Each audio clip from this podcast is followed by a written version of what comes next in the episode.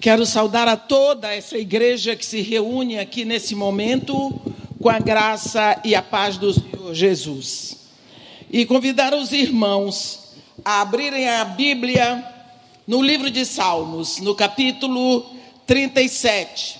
Salmo 37, um dos nossos preferidos. Normalmente, esses versículos que nós vamos ver hoje a grande maioria dos evangélicos sabem de cor.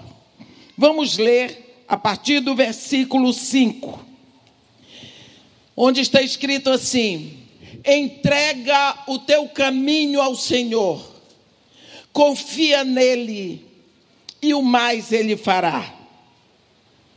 Fará sobressair a tua justiça como a luz, e o teu direito como o sol ao meio-dia. Descansa no Senhor e espera nele.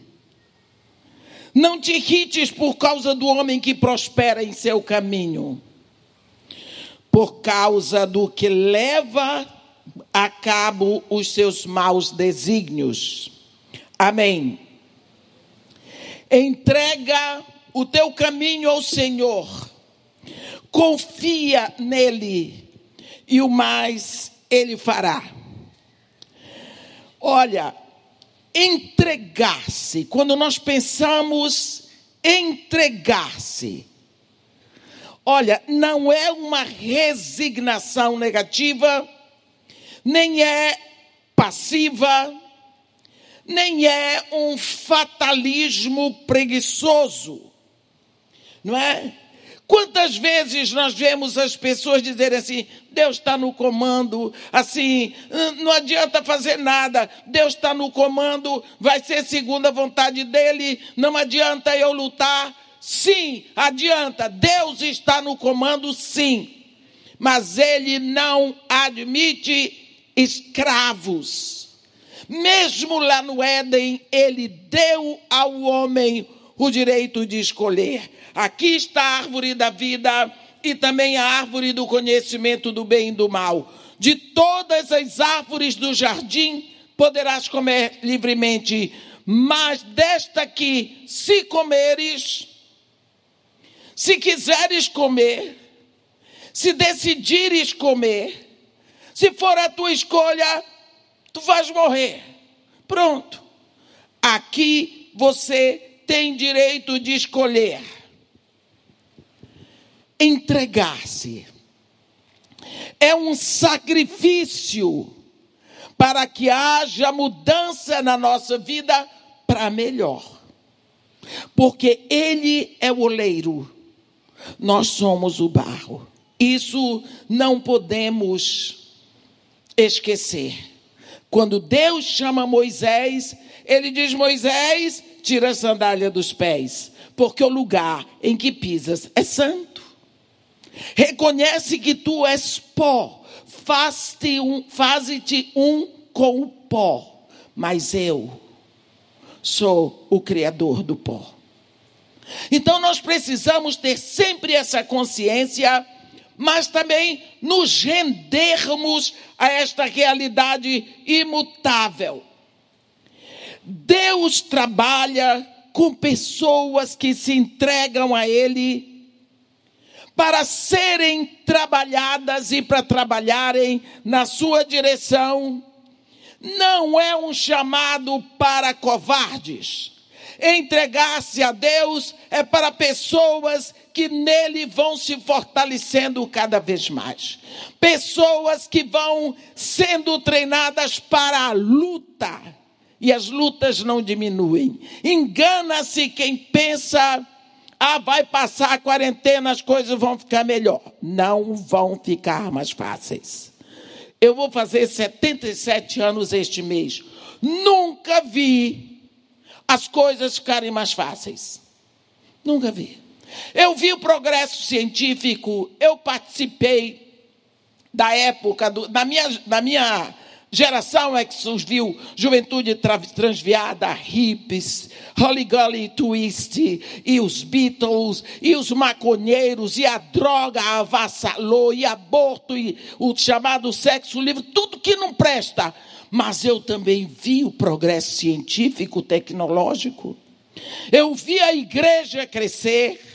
Eu percebi um, um avivamento que vem tudo isso, mas uma coisa é certa: o mundo piorou muito, porque o mundo que é caindo, ele caído, ele vai caindo mais. Pessoas que se entregam são fortalecidas, não são aqueles covardes que estão esperando. Ah, eu estou esperando em Deus. Será que não é Deus que está esperando em você? Será que Deus já não está esperando por você? Olha, tem uma música popular que diz assim: quem sabe faz a hora. Pois é, quem sabe faz a hora. É Deus que faz a hora. Quando você lê Eclesiastes, todo mundo fala de tempo, mas ninguém re, é, define o tempo. O que é o tempo?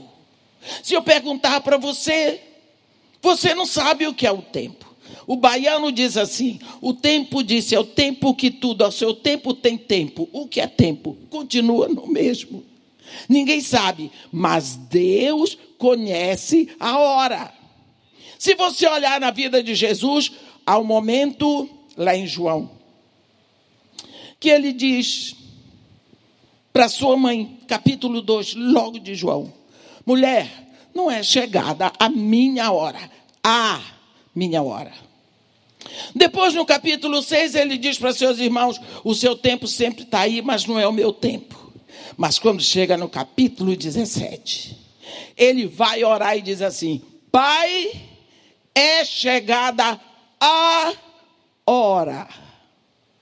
Isso nos dá certeza que há uma hora determinada por Deus em toda a eternidade. Jesus Cristo está falando de uma hora especial, não é qualquer hora.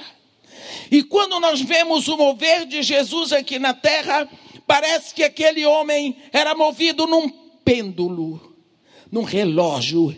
Ele não perdia tempo, ele trabalhava, ele ia, ele fazia, ele fez acontecer e continua fazendo, totalmente entregue ao Pai. Entregar-se a Deus não é para os fracotes nem para os preguiçosos, não é para os covardes. Mas a palavra de Deus diz: entrega o teu caminho ao Senhor confia nele, e o mais ele fará. Esquecemos assim. Quantas vezes dizemos que amamos a Jesus, mas ele diz: se me amais, cumprirás os meus mandamentos. É fácil dizer que o amamos, mas nós não obedecemos. Eu gosto muito de uma palavra que tem ali em Lucas 5, no versículo 5, você, todos nós conhecemos Pedro, não é? Ele era pescador. Ele aplicou seu dinheiro em material de pesca. Ele vivia da pesca, supria suas necessidades e as necessidades da sua família pescando. Ele estava acostumado a pescar e parece que ele era bom no que ele fazia. Um dia, Jesus estava na praia e o povo começou a chegar. Eu não sei porque o povo gostava de chegar perto de Jesus, não é? E nós queremos grudar também. E o povo foi chegando perto e Jesus estava ensinando. Chegou uma hora que Jesus ia cair na água e ele entrou num dos barcos, e era o barco de Pedro, e disse para Pedro: põe o, o barco mais longe. E dali de dentro ele começou, ele estava pregando. Quando ele acabou, a Bíblia diz que ele falou assim para Pedro: Faze-te ao largo, vamos pescar. Isso é muito lindo. Vamos pescar. Lançai as vossas redes. E Pedro diz para ele: Mestre, havendo trabalhado toda a noite, nada pescamos. Nada apanhamos. Mas, sob a tua palavra, lançarei as redes. Que coisa! Que maravilha! Você sabe o que é ficar a noite toda na voragem do mar? Frio, fome, frustração, uma frustração após a outra. Joga a rede, puxa a rede vazia. Joga a rede, lavou a rede, volta sem nada. Até o amanhecer. Cansaço, frustração, mãos vazias, barco vazio, bolso vazio, o que levar para casa? Nada. Agora chega Jesus, que dá a entender que não entende de peixe, porque era conhecido como carpinteiro, não era pescador, e diz para ele assim: faze-te ao largo e lançai as redes. Ele podia dizer só o senhor para mandar eu lançar a rede. Não tem peixe nenhum, passei a noite toda aí, já era. Chega, vou para casa comer e dormir, não é? E ele simplesmente olhou para Jesus e disse: Havendo trabalhado toda a noite, toda a noite nada apanhamos, mas sob, sob submetido à tua palavra, lançarei as redes. Olha, nós sabemos o que aconteceu em seguida. Nós sabemos que parece que os peixes pulavam para dentro do barco. Eles tiveram que chamar outros pescadores para ajudar outro barco que estava do lado de tanto peixe. Parece que os peixes fizeram greve de madrugada para de manhã serem pescados, para de manhã se entregarem. Olha, render-se, entregar-se, é fazer a vontade de Deus, mesmo quando tudo parece não fazer sentido mas não faz sentido nenhum. Mas Deus falou. Quando Deus disse para Abraão: Deixa a tua terra, a tua parentela, a casa do teu pai, vai por uma terra que te mostrarei. Mostrarei. O homem tinha tudo seguro aqui. Porque ele teve que ir para um lugar que ele não sabia onde é. Ele foi. Não fazia nenhum sentido. Com Deus é assim. Ele diz: Os meus caminhos não são os vossos caminhos, os meus pensamentos não são os vossos pensamentos. Não adianta querer raciocinar Deus, porque Deus é Deus. Lembra daquela. Quando nós pensamos nisso, pensamos nisso. Olha, Noé. Uma coisa é você construir um navio, um barco, seja lá o que for, no cais perto da água, é barco. Mas construir uma arca no deserto.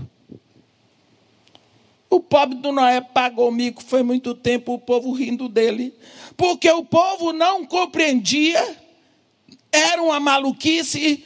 Para Noé, só não era maluquice porque ele sabia quem mandou. Como, Noé, você vai levar essa arca para o mar? Ali para o Golfo?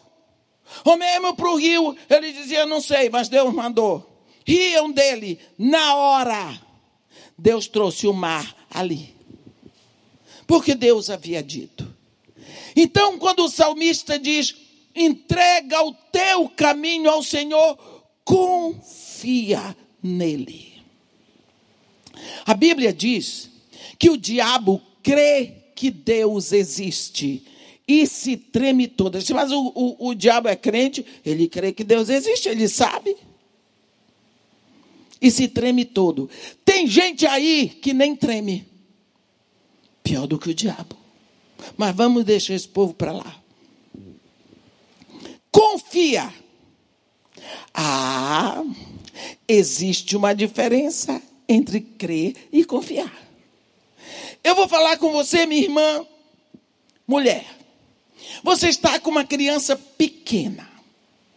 E ela e você vai chegar um pregador na igreja que você quer ouvir. Só vai ser aquela noite. E você diz: Não tenho como eu gostaria de ir, não tenho com quem deixar meu filhinho e tudo mais. Aí vem uma grande amiga sua, que é sua prima, e diz: Pode ir que eu vou ficar aqui com. Vou tomar conta dele. Você diz: É, tudo bem, mas muito obrigada. Você sabe que a sua prima não vai maltratar seu bebê. Você tem certeza. Conhece o caráter dela. Mas você diz: não, eu vou ficar aqui, porque o povo vai gravar, depois eu vou ver. Você dá aquelas desculpas que nós, os santos, sabemos dar. Muitas das vezes, hipocrisia pura. Aí, chega a sua mãe: Ô oh, minha filha, Pensei que você ia para a igreja. Como, mamãe, não posso levar meu filhinho tão pouco gripado? Eu vou ficar com ele aqui para você. A senhora fica? Eu vim para ficar e vou dormir aqui. Ah. Você corre no instante, você entrega tudo para sua mãe e você vai ficar toda ripimposa. E lá vai você para a igreja feliz da vida. Não tenho filho, não tenho casa, não tenho compromisso. É bom, não é? Aí você vai, assiste tudo, canta, louva, adora, ri, bate palma. E quando acaba, você faz parte daquele grupo que o pobre do diácono quer botar para fora da igreja para fechar a igreja e não dá certo. O diácono começa a apagar a luz lá no final, aí vocês saem do final para o meio, ele apaga as do meio e vocês vão para frente, até ele apagar da frente. Aí você sai e ainda fica com, conversando na porta da igreja do lado de fora. Chave do carro balançando no dedo. Por quê? Porque na sua prima você creu que ela ficaria com seu filho, que ela não ia matar o seu filho mas na sua mãe você confiou. E aqui o salmista diz: entrega o teu caminho ao Senhor, confia nele, te rende como uma criança que está rendida nos braços da mãe. A mãe está ali, magricela, toda a curva, a criança está lá. A criança não está aí pensando que a mãe vai soltar o braço. Confia. A Bíblia diz: lançando sobre ele toda a vossa ansiedade, porque ele tem cuidado de vós. Quantas vezes esquecemos? Lembra de Paulo, que queria ir a Roma. Queria ir a Roma. Foi, foi. Mas ele queria ir a Roma para pregar. Chegou lá, como prisioneiro. Não é? Chegou lá como prisioneiro. Pregou? Pregou. Aonde? No presídio. Que lugar maravilhoso para pregar. Tem gente que esqueceu disso. Cercado de soldado, preso com quatro mudas de guarda. Cada grupo tinha quatro. Algemado. Ali ele escrevia cartas, ali ele orava, ali ele pregava e pregava para os soldados. Foi assim que ele conseguiu discípulos entre os soldados romanos. Estava na hora que a igreja passava por um perigo, perigo muito grande. Qual era? Ser assumida como uma seita judaica. Na hora de resolver isso, haviam cristãos entre os soldados, entre os oficiais romanos, porque já tinham sido injetados pela palavra de Deus lá no presídio. Paulinho estava fazendo o trabalho dele. O que ia acontecer com ele? Lógico que ele ia morrer. Você também vai, eu também vou. Todos nós vamos, não estou profetizando coisa nova. Mas uma coisa é certa: ele fez o trabalho dele porque ele se rendeu. Plano de Deus se move na nossa obediência. Quando dependemos de Deus, quando nos entregamos, quando nos rendemos a Ele, é Ele quem decide. É Ele que manda e nós vamos parar de manipular os outros. Lá em Isaías 42, no versículo 6, está escrito assim: desculpe, versículo 16: Guiarei os cegos por um caminho que não conhecem, faluzei andar em veredas desconhecidas, tornarei as trevas em luz perante eles e os caminhos escabrosos planos.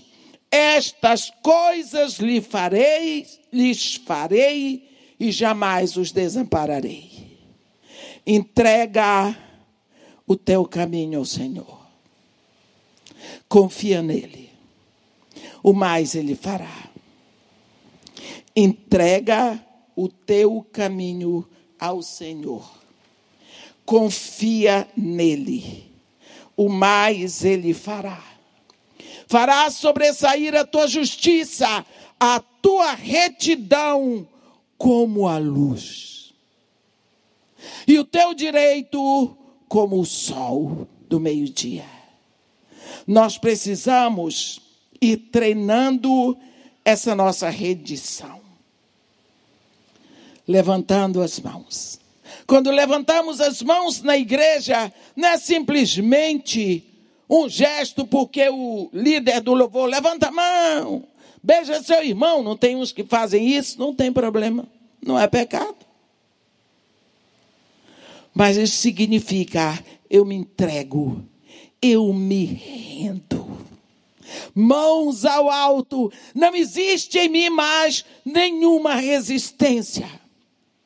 Por isso, meus queridos irmãos, que neste momento estão nessa meditação aqui junto comigo. Vamos procurar, com todo o nosso empenho e com uma pertinácia cada vez maior, e nos rendendo mais e mais, mais e mais, a ação desse Espírito que já está em nós e quer mais espaço, para que fiquemos cada vez mais fortalecidos no Senhor e na força do seu poder. Tomando toda a armadura de Deus, verdade, paz, fé, justiça, salvação. O tempo todo consciente que Deus está ali, esperando a nossa rendição porque quanto mais nos rendemos, mais Ele nos dirige. Como você pode dirigir para frente um porco que você puxa para frente, ele faz força para ir para trás? E você empurra para trás, ele faz força para ir para frente? É o espírito do contrário. Mas se você ficar maleável, ele vai levando você e você sofre menos quando você se rende, quando você se entrega. Existem filhos de Deus hoje que, para chegarem ao reino, chegaram de cadeira de rodas, casamento desfeito, falência. Por quê? Porque resistiram acharam que é melhor manipular as pessoas, buscar fazer aquilo no comando do seu coração pecador, porque não se renderam. Quando nos rendemos, dizemos a Deus que Ele está no comando. Você sabe? Quem nos aconselha isso? Entrega o teu caminho ao Senhor. Confia nele e o mais ele fará. Foi um grande guerreiro. Davi. Ele está nos dizendo: entrega o leme do barco a ele. Há um momento que Jesus estava no barco com seus discípulos. E eles sabiam tudo do barco. Eles sabiam tudo do mar. Eles sabiam do, tudo como fazer. Quantas vezes aqueles discípulos tinham atravessado ali? Eles eram pescadores. Começou uma tempestade. Eles estavam acostumados a passar tempestades no mar. Mas aquela era especial. E Jesus estava dormindo, descansando. Eles não deram conta. Eles tiveram que acordar Jesus. Mestre, mestre, não te importa que pereçamos? Jesus levantou. Você gosta de estar no meio do seu sono e alguém lhe acordar para dizer uma bobagem? Jesus acordou aborrecido. Oh, eh, para você e você, stop.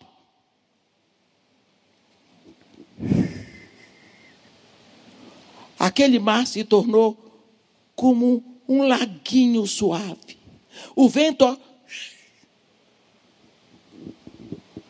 E os discípulos ficaram boquiabertos. Por que duvidais, homens de pequena fé? E voltou para o travesseiro dele. Vou dizer uma coisa para vocês. Os discípulos ficaram perplexos. E a Bíblia diz que eles diziam uns aos outros: Quem é este? Que a, até o mar e ao vento ele ordena e lhe obedece. É tão bonito isso. Sabe por quê? O mar obedece. O vento obedece e você não obedece. E eu também. Você viu? Ele criou o mar. E o mar obedece ao comando dele. Ele criou o vento. E o vento obedece a ele. Ele criou você e a mim. Por que não obedecemos? É um caso para pensar. É um caso para pensar. Nós precisamos saber de uma coisa. Quando aqueles discípulos perguntaram aquilo, eles não sabiam que ali no barco estava Jesus. Quem era Jesus? Porque eles perguntavam: quem é este? Não sabiam. E Jesus tinha dito para eles: passemos para a outra margem do lago. Passemos, acabou. Eles acharam, ele disse para passar, mas acontece que não dá. Imagina se vai dar. A única coisa que pode impedir é exatamente não crermos na palavra dele. Lembra o que aconteceu em Kadesh Barneia?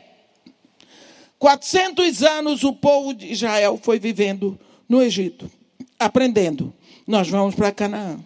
Porque Deus deu Canaã para Abraão, nosso pai, e para nós. Nós vamos para Canaã. Nós nascemos no Egito, mas nós não somos do Egito. Nós nascemos no Egito, mas nós vamos para Canaã. Nós vamos para Canaã. 400 anos, a criança crescia.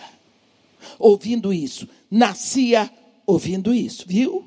No colo. Você nasceu no Egito, mas você vai para Canaã.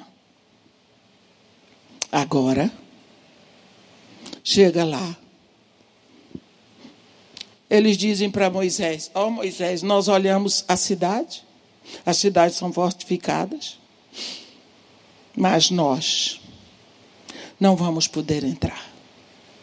Não vamos, porque lá tem gigantes. Mas Deus não disse que a cidade, o, o lugar é de vocês? É, mas eles são muito fortes e muito grandes. É a mesma coisa. Nós queremos render aquele problema, aquele gigante que está diante de você. Temos que rendê-lo, mas não vou segurar. temos um grande problema. O problema da rendição. Render a nossa família, render nossos filhos, render nosso emprego, render nossa vida, render o mafioso do dinheiro. Entrega. O conselho para nós hoje é entrega o teu caminho ao Senhor. Confia nele. E o mais ele fará. Amém.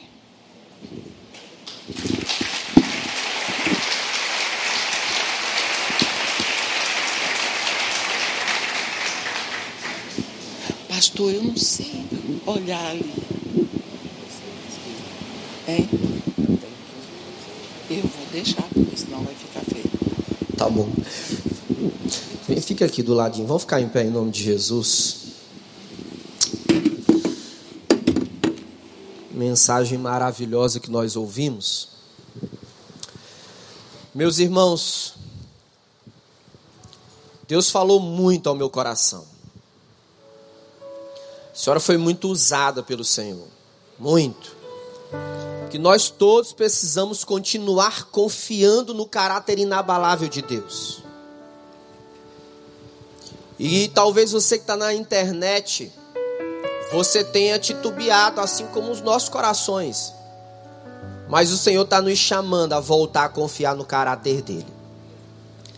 Então nós temos esses minutos aqui e eu quero convidar você, como igreja de Deus, você que está em casa também, a se ajoelhar na presença do Senhor, aí onde você está.